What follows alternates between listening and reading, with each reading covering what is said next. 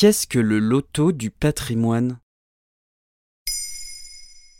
Merci d'avoir posé la question. Pour la quatrième année consécutive, la mission Patrimoine en péril a dévoilé début avril 2021 la liste des sites choisis pour participer au loto du patrimoine. Ils sont 18. Depuis 2018, l'animateur Stéphane Bern est en charge de la mission souhaitée par le président de la République. Le premier loto du patrimoine a eu lieu à l'occasion des journées du patrimoine. L'idée est simple, comme au loto, il s'agit d'un jeu de grattage, mais au profit du patrimoine.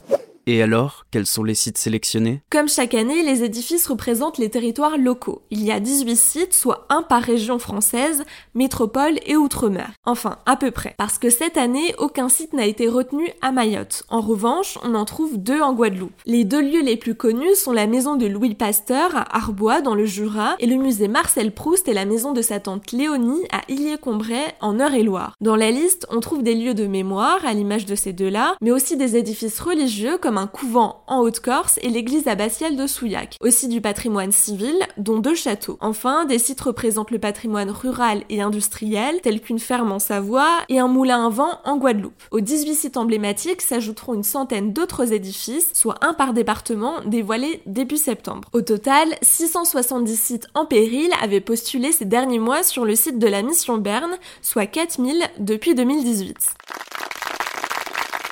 Ah ouais, ça fait un sacré tri. Et comment ils sont sélectionnés? Invité de France Info le 5 avril, Stéphane Bern a expliqué que tous les sites signalés sont passés au tamis par la Fondation et les équipes décentralisées du ministère de la Culture. Ils retiennent les projets importants dont la rénovation demande entre 200 000 et 500 000 euros. Et concrètement, ils auront le droit à quoi ces sites grâce au loto du patrimoine?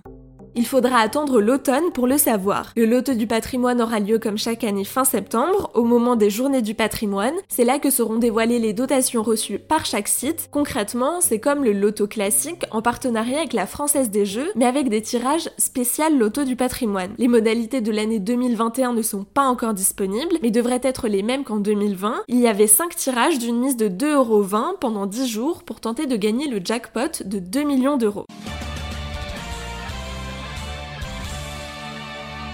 Une partie de la mise était reversée à la Fondation du patrimoine. Depuis 2018, 127 millions d'euros ont été récoltés. À cet argent s'ajoutera une aide de l'État. Selon les informations données par le ministère, le budget alloué à la sauvegarde du patrimoine local est en hausse de plus de 4%. Le plan de relance que nous avions évoqué dans un épisode en septembre 2020 a un volet de 613 millions d'euros consacré au patrimoine. Le ministère subventionne les sites classés monuments historiques. Pour les autres, dons et mécénats sont les bienvenus. Depuis sa création, la mission du patrimoine en péril a aidé 527 sites, 260 ont été sauvés, 182 chantiers sont en cours et 78 sont terminés, et le loto du patrimoine a déjà été renouvelé pour les 4 prochaines années. Voilà ce qu'est le loto du patrimoine.